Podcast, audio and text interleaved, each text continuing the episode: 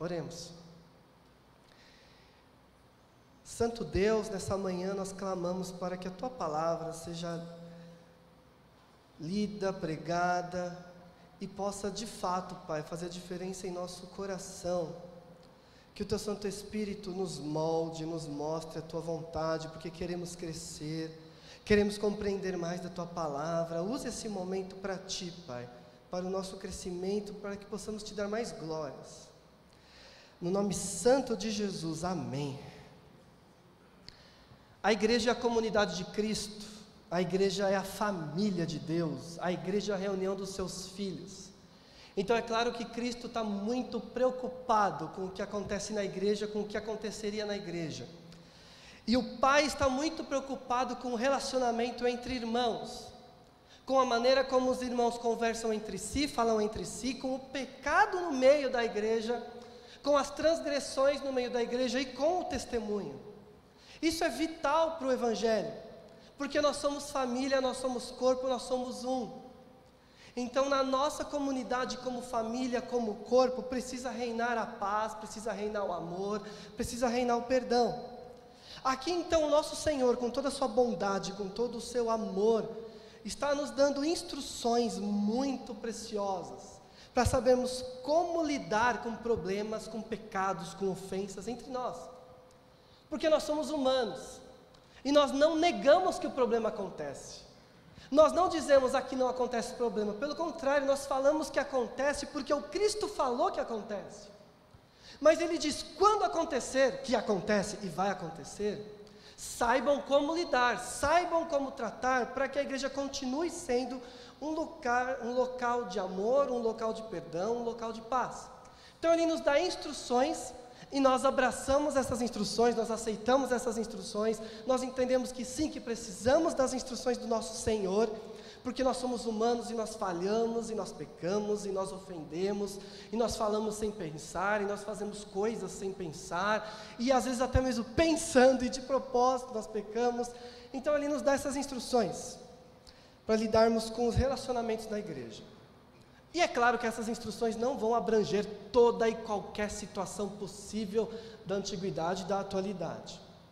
Mas elas, elas vão nos dar instruções, elas vão nos dar encaminhamentos muito positivos para sabermos como lidar com os nossos problemas. Então eu quero abordar esse texto fazendo três perguntas, que são perguntas que surgem da leitura. Três perguntas que surgem da leitura e que a gente se perguntaria, mas por quê? Mas como assim? E a primeira pergunta que surge, pelo menos para mim, é: está aqui sendo descrito um processo de como tratar o irmão que pecou ou que me ofendeu. Mas por que não perdoar?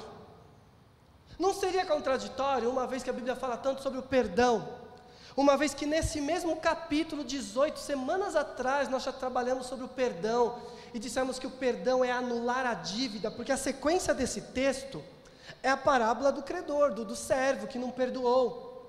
E nós falamos, perdão é anular a dívida. Então, quando alguém nos faz algo, nós precisamos perdoar, ou seja, anular essa dívida no nosso coração. Ué, mas se nós temos que anular a dívida no nosso coração, por que Jesus está mandando a gente ir atrás e resolver, e colocar mais gente, e lidar com um problema? Por que se a gente tem que perdoar? Ora, essa pergunta é muito importante porque ela suscita uma série de respostas que vai nos direcionar nos nossos relacionamentos. Em primeiro lugar, é, nós temos aqui um problema muito sério para traduzir esse texto. Porque eu não sei como está a Bíblia do irmão. Mas no primeiro versículo, aqui no versículo 15, existe um: se o seu irmão pecar contra você ou contra ti. Talvez o contra ti da sua Bíblia esteja entre colchetes, ou talvez tenha um, uma nota de rodapé. Por que isso? Porque esse contra ti não está presente em muitos manuscritos dos mais confiáveis. Na época da Idade Média, onde se tinha um texto comum em que as pessoas pegaram para traduzir nas várias línguas, existia esse contrati nos textos populares que circulavam. Mas depois, ao estudar e irem atrás de textos mais antigos, mais confiáveis, esse contrati não está. Então os tradutores têm que tomar uma, uma decisão: coloca o contrati ou não coloca o contrati? Então no passado colocavam, depois passaram a colocar entre colchetes ou não colocar, e atualmente colocam com asterisco embaixo dizendo: Ó, oh, esse contra ti não está nos melhores manuscritos.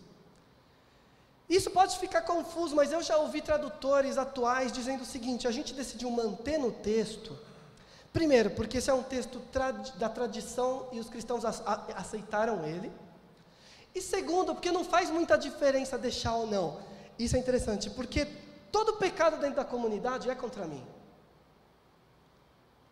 Toda vez que alguém está cometendo algo na igreja ou é da igreja, é contra mim. Porque, por exemplo, tem um irmão que está ofendendo um outro irmão, ele não está me ofendendo, mas ele está ofendendo o outro. É contra mim, porque é a minha comunidade, o ambiente está virando tóxico, eu não quero que meus filhos cresçam nesse ambiente. É contra mim. Se eu estou em algum lugar passeando, estou num shopping bem distante, eu vejo um irmão da igreja lá que achou que ninguém ia ver e está lá pecando. É contra mim, porque a gente está na mesma comunidade, a gente acredita nas mesmas coisas. Meus filhos admiram essa pessoa achando que é um grande cristão, a família dele, eu conheço a família dele. A gente cresceu junto, a gente ouve as mesmas coisas, é contra mim. Então, muitos tradutores optam por manter, mesmo sabendo que provavelmente esse texto não estava no original, o contra ti, porque na verdade todo o pecado acaba abarcando a igreja como um todo. Então, eu estou dizendo isso para mostrar que esse texto precisa ser entendido não só como uma ofensa pessoal contra mim, mas uma ofensa, um pecado no meio da igreja que vai ofender a igreja. É sobre isso que Jesus está falando. Então não é só algo contra mim que eu deveria perdoar e não estou querendo. Não, é algo muito maior, que passa de mim, que vai para a comunhão. Pode ser contra mim diretamente, mas pode ser contra a comunhão da igreja. Então eu não vejo que é contraditório. Jesus Cristo, claro que não está sendo contraditório.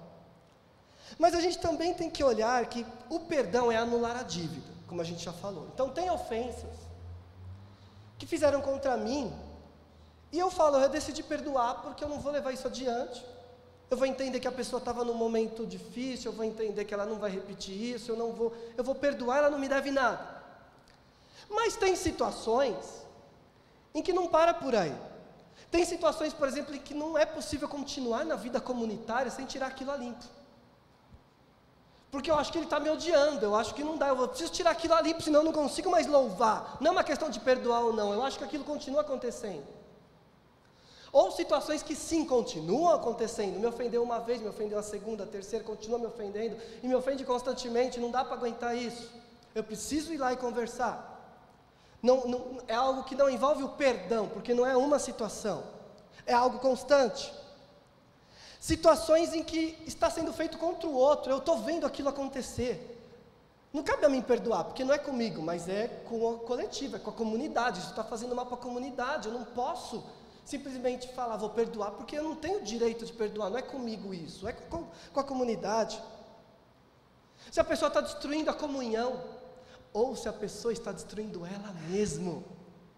Porque o pecado destrói. Antes de destruir o outro, destrói o próprio indivíduo. Porque se eu falo mal de alguém, eu já estou destruído por dentro. Se eu tenho prazer no mal de alguém, quer dizer que eu por dentro já estou destruído. É uma preocupação com o pecador em primeiro lugar. É uma preocupação com o outro. Eu tenho que ir lá conversar com o outro, porque eu preciso ganhar o outro. Então, quando Jesus fala, se o seu irmão te ouvir, você ganhou ele, Jesus está dizendo: se você não for conversar com ele, ele está perdido. Se você não for lá conversar com ele, ele está perdido. Ele está fazendo algo que está destruindo ele, a família dele, os filhos dele. Ele está fazendo algo que está destruindo reputações. Ele está fazendo algo que está destruindo comunhão. Ele está perdido. Por isso, o foco, ao fazer, ao seguir essa instrução do Cristo, não sou eu, com a minha ofensa e com a minha dor. O foco principal é o outro que pecou.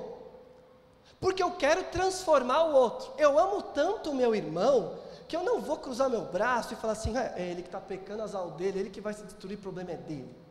Eu amo tanto o meu irmão que eu não posso deixar isso acontecer e no que depender de mim, eu vou fazer a minha parte para cuidar dele, para mostrar o erro. E como é bom, como é bom quando a gente está num caminho e chega alguém que a gente respeita e fala: cuidado, porque esse caminho está acabando com você. E você nunca tinha pensado nisso. Verdade. Ou, cuidado, você sabe que é pecado, mas não vai ter volta. Verdade.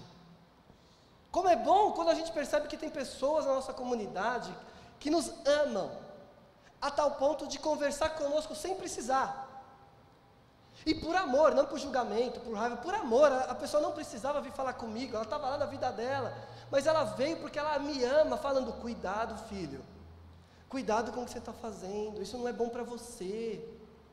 Não tome essa decisão, não vá nesse lugar, não está sendo bom para você. Cuidado. Eu já passei por isso, cuidado. Vamos ver o que a palavra fala, vamos estudar junto, cuidado, isso é muito bom. Quando isso acontece, é uma marca de que a igreja está saudável e de fato as pessoas se amam.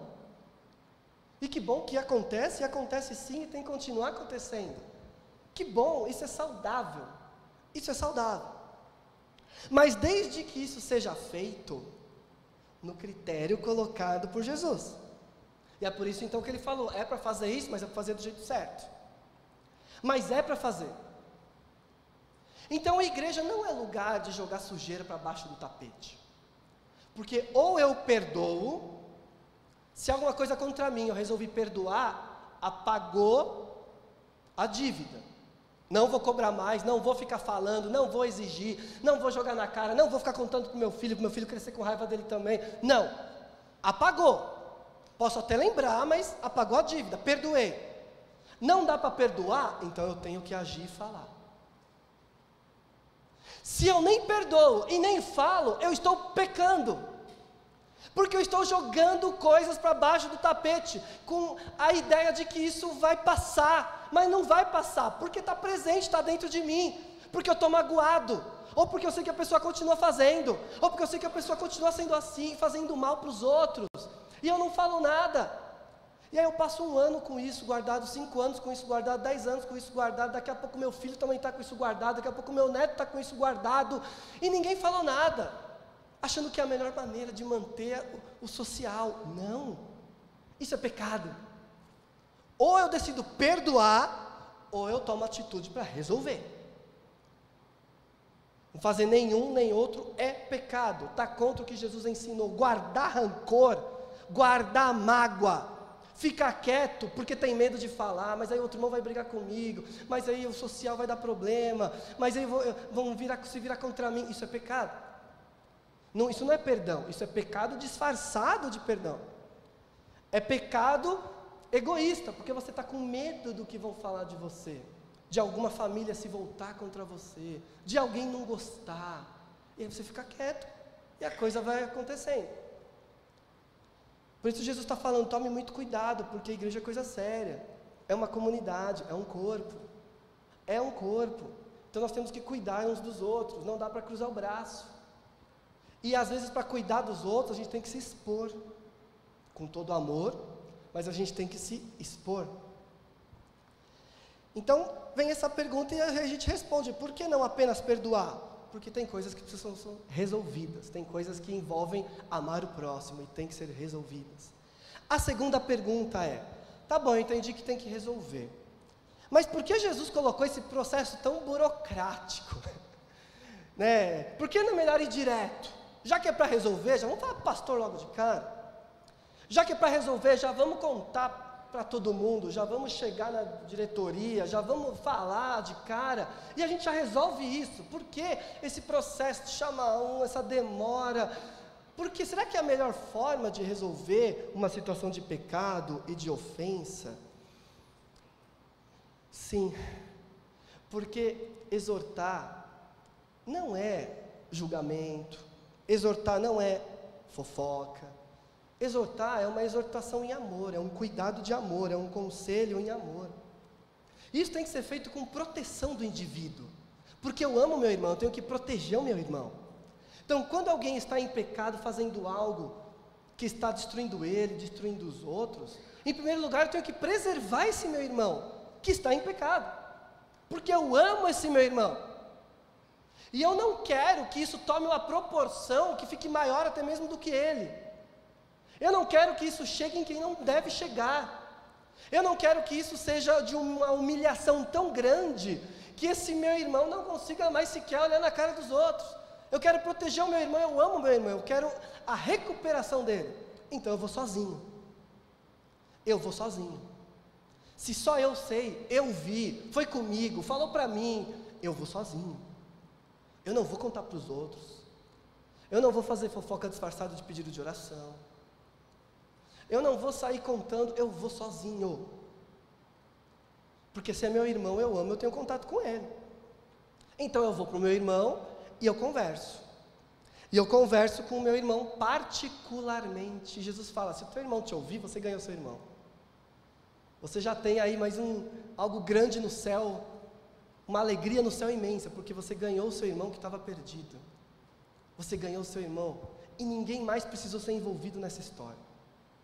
Você ganhou o seu irmão e ele tem a chance de se restabelecer, de se recuperar, de voltar para a comunhão na igreja se, e continuar um irmão valoroso, porque você corrigiu e ele aceitou.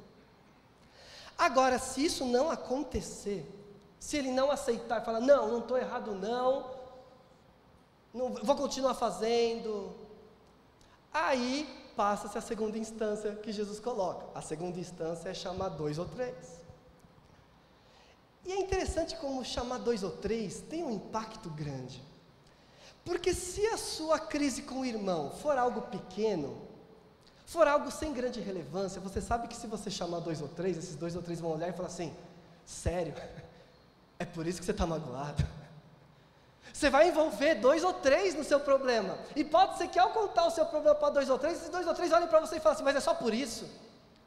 Por uma frase fora de contexto, por um disse-me-disse, -disse, por uma coisa que você sabe que o irmão estava mal naquele dia, só isso, para com isso.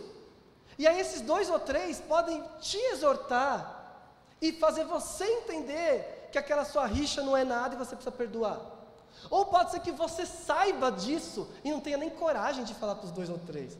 Então, se você não tem coragem de falar para os dois ou três, volta e você tem que perdoar.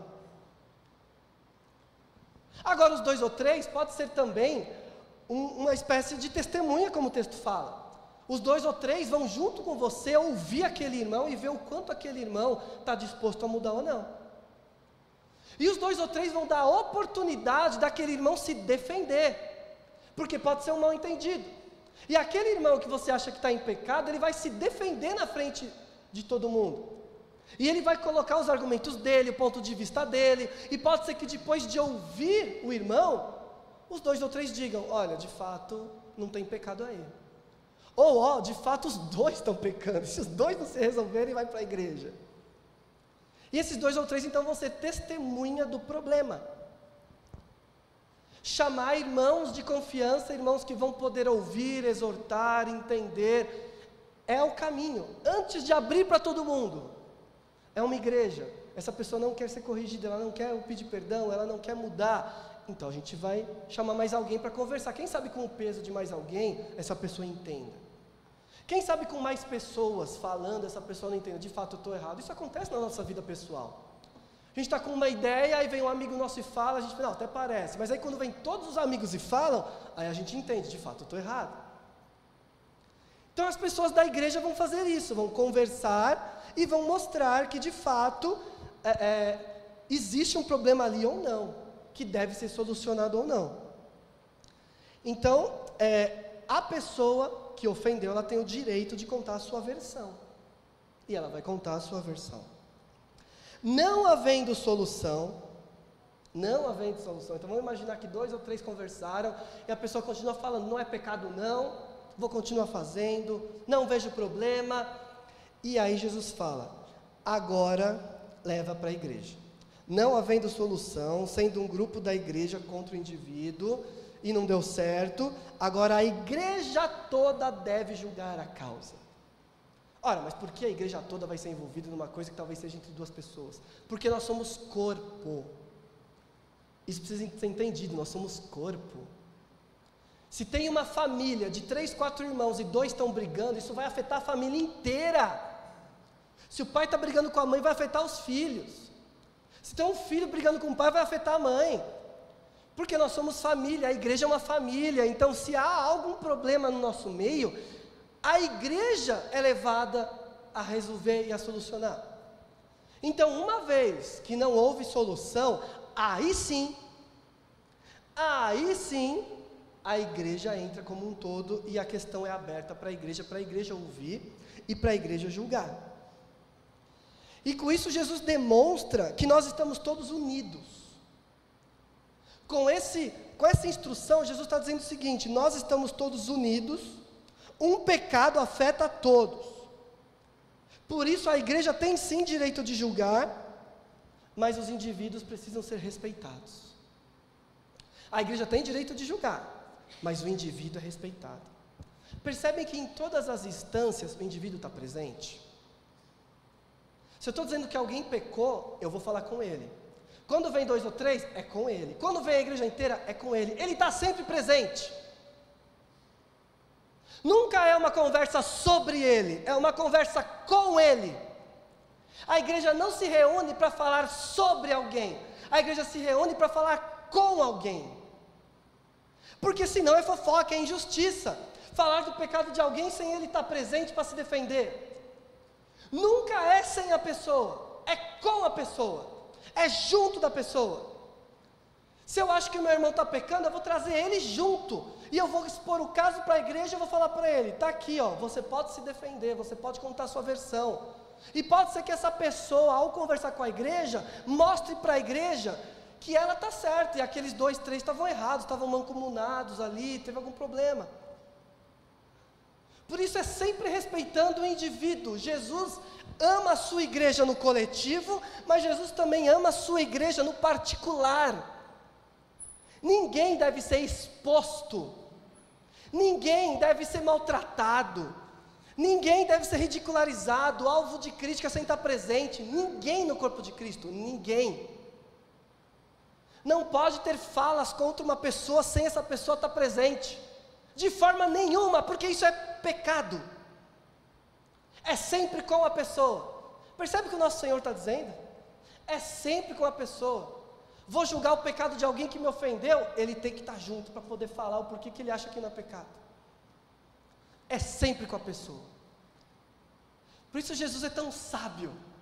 Jesus quer que a gente viva em comunhão plena, mas Ele quer que todo mundo seja respeitado na sua individualidade, nos seus direitos. A igreja é um lugar de deveres, mas a igreja é um lugar de direitos também. E todo mundo tem o direito de se defender, de contar a sua versão dos casos, de falar o seu ponto de vista, de ouvir o que é falado de si. Todo mundo tem direito, porque a igreja é um lugar de direitos e deveres. E nós precisamos respeitar e sermos respeitados. Isso não acontece na sociedade aí fora. E é por isso que a sociedade aí fora é um lugar de briga, de bagunça, de confronto, que acaba na justiça, que termina sempre em briga, que termina em processo, que termina em ódio, que termina em raiva. A igreja de Cristo não. É um ambiente de amor e de paz. E se tudo for solucionado dessa forma, a paz vai reinar, o amor vai reinar. E ainda fica a última pergunta. Tá, mas então, se ele não aceitar nem a igreja, o que que faz? Então, se a paz vai reinar, mas aí a pessoa não, não aceita nem a instrução da igreja como um todo, o que acontece? Jesus fala, considera como pagão, publicano, ou como gentil publicano. Mas o que, que é isso? Que é um outro problema que nós temos. A pessoa não se submeteu à igreja, ela não aceitou, ela continuou dizendo: Olha, eu estou certo, vocês estão errados. O que, que a igreja deve fazer? Pelo que parece nas palavras de Jesus, considerar alguém pagão publicano é considerar que essa pessoa ainda não entendeu a palavra. Que essa pessoa não está de fato participando do reino de Deus. Essa pessoa não acolheu a palavra, assim como era dito dos publicanos, que olha, eles não, não querem seguir a lei de Moisés, eles estão é, oprimindo o próprio povo. É considerar como um não crente, como um não cristão considerar como alguém que está no nosso meio, mas que ainda não entendeu a palavra. Em nenhum momento está falando escurraça, expulsa, joga para fora, vira as costas, fala mal, destrói. Porque como Jesus tratava o publicano e o pagão? Jesus está dizendo, é para tratar como gentil e publicano. Mas como Jesus tratava o gentil e publicano? Então, se eu quero saber o que fazer com o irmão que não quer ouvir, eu tenho que olhar o que Jesus fazia com os pagãos, como Jesus tratava os publicanos, como Jesus tratava os pecadores. E como Jesus tratava? Como alguém que precisa ouvir o anúncio do reino de Deus. Como alguém que ainda não ouviu ou não entendeu, não quis entender, mas ainda precisa ouvir. Como alguém que não entendeu a graça e o amor de Deus, mas precisa ser alcançado pela graça e pelo amor de Deus. Então, muito provavelmente, essa pessoa, a gente vai olhar ela de uma maneira diferente, no sentido de que ela ainda não entendeu o Evangelho, então não dá para contar com ela aqui no dia a dia, não dá para ela estar tá liderando as coisas, porque ela não entendeu o Evangelho, mas ela está aqui no nosso meio e tem que ser bem tratada, e tem que entender o Evangelho. E tem que crer na palavra. Então a gente vai continuar pregando para ela. A gente vai continuar demonstrando amor por ela. A gente vai continuar cuidando dela. Percebe? O que Jesus está nos mostrando. Ele está dizendo, sim, tem pessoas que de fato podem estar no nosso meio e não terem sido tocados pela graça. E as suas ações vão mostrar isso. Mas pode ser que essa pessoa seja tocada pela graça. Então nós vamos continuar orando por ela, vamos continuar cuidando dela, mesmo que ela tenha cometido algo muito ruim. E se isso muito ruim for algo que está colocando tudo em jogo, aí talvez nós precisamos ter uma postura mais firme, ter uma conversa mais séria, falar cuidado com o que você está fazendo com a gente.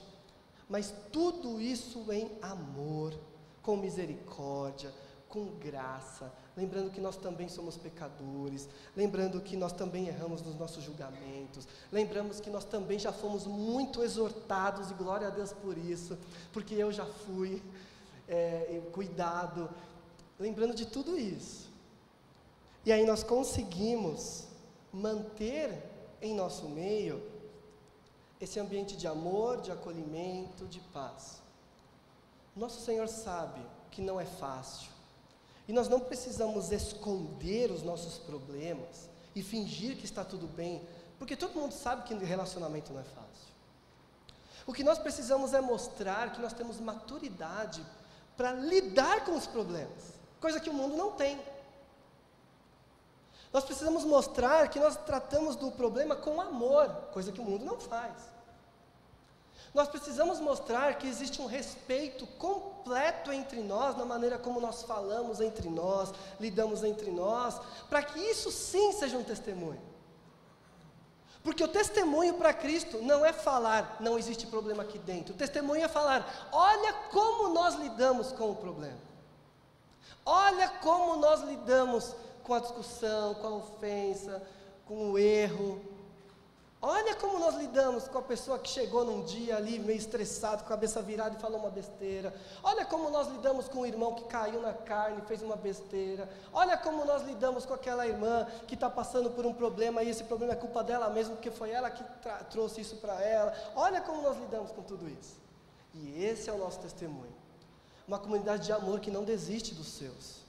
Uma comunidade de amor que não joga para fora os seus. Uma comunidade de amor que não maltrata os seus. Que não fala mal dos seus. Que não destrói a reputação dos seus. Uma comunidade de, do amor que quer continuar construindo e edificando. Eu louvo a Deus por todas as vezes que na minha caminhada eu vi isso acontecendo numa igreja. Eu vi pessoas sendo exortadas, eu vi pessoas crescendo, eu vi pessoas preocupadas com as outras, vamos orar, porque ele está tá pecando, vamos orar. Eu louvo a Deus por isso.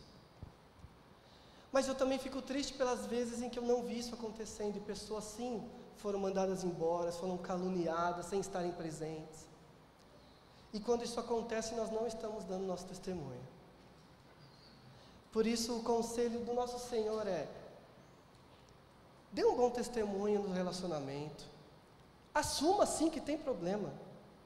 Isso é um testemunho. Assuma que tem problema. Assuma que existe dissensão, discussão, falha. Assuma isso. Mas faça a sua parte para resolver. Não cruza os braços, não joga para baixo do tapete, porque isso mata a igreja. Isso mata os relacionamentos. Ficar sem falar e engolir tudo e passar para frente. Isso mata, isso destrói. Não, não deixe isso acontecer. Fale, procure. Converse, fale, você me magoou, eu não gostei do que você me falou, é, não continue desse jeito, eu estou vendo você cometendo um, um pecado, não faz mais isso, isso vai fazer mal para você. Fale com amor, mas fale. Vamos cuidar um dos outros no bom sentido, não no mau sentido. Vamos cuidar da vida do outro no bom sentido. Vamos cuidar do outro para suprir as necessidades e ver o outro crescer. Vamos fazer isso para o bem. E aí nós vamos dar um testemunho correto como Cristo quer. Queria fazer uma oração agora, te convidar a fechar seus olhos, a não pensar em quem está do lado, não pensar nos seus outros problemas, e agora de fato, tentar trazer na sua memória só você e Deus. É, se tem algo que você está segurando e guardando que devia ter sido resolvido e você não resolveu por medo do social, mas isso está te fazendo mal, está fazendo mal para sua família, se isso está te corroendo, algo que devia ter sido falado. Eu te convido, em primeiro lugar, a pedir perdão para Deus por não ter seguido o exemplo de Cristo. Mas nunca é tarde para resolver. Nunca é tarde para solucionar uma questão. Nunca é tarde para cuidar de um irmão. Peça misericórdia para Deus e coragem para resolver esse problema e solucionar esse problema. Vamos orar. Senhor, nosso Deus, amado Pai, como é bom nós sermos instruídos. Teu filho Jesus já sabia que teríamos problemas porque somos humanos. E o Senhor permitiu que isso fosse escrito na tua palavra, Pai, para podermos solucionar as questões que estão no nosso meio, que se apresentam, que vão se apresentar, Pai. Porque nós falhamos, todos nós falhamos, nós falamos coisas. Quantos mal entendidos, quantas palavras faladas ao vento quantos pecados, quantas questões. E nós precisamos, Pai, lidar com os problemas, para que a nossa comunidade permaneça unida, firme, dando um bom testemunho, Pai. Nos ensine, Senhor, a mostrar ao mundo a melhor maneira de lidar com problemas. Nos ensine, Pai, a mostrar ao mundo a melhor maneira de lidar com relacionamentos. Nos ensine a mostrar ao mundo o que é perdão verdadeiro, o que é um grupo que se ama tanto que cuida uns dos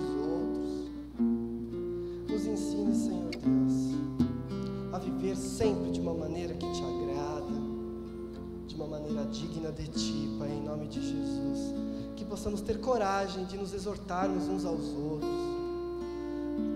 mas também que possamos ter o amor e a misericórdia de não prejudicar nenhum irmão, de não expor nenhum irmão, de não falar de nenhum irmão pelas costas. Em nome de Jesus, Pai, nos dê essa comunhão